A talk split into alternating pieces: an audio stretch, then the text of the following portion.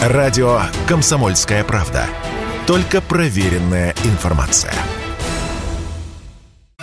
Риши Сунак станет самым молодым лидером современной Великобритании. Ему 42 года, а также первым неевропейцем. Он этнический индус. Его предки эмигрировали из Индии в Восточную Африку, а оттуда родители переехали в Великобританию. Сунак получил экономическое образование в Оксфорде и Стэнфорде. Его жена – дочь индийского миллиардера Нараяна Мурти. Его называют отцом индийского IT. Сам Сунак входит в число богатейших политиков Британии. Его противники часто используют это, говоря, что Сунак далек от народа. В 2019 году Риши Сунак публично выступил в поддержку Бориса Джонсона во время предвыборной кампании. Получив место премьера, Джонсон отдал Сунаку должное, назначив его заместителем министра финансов, а в 2020 году и вовсе отдав ему министерство. Тогда Сунак стал самым молодым министром финансов и первым небелым политиком, занявшим этот пост.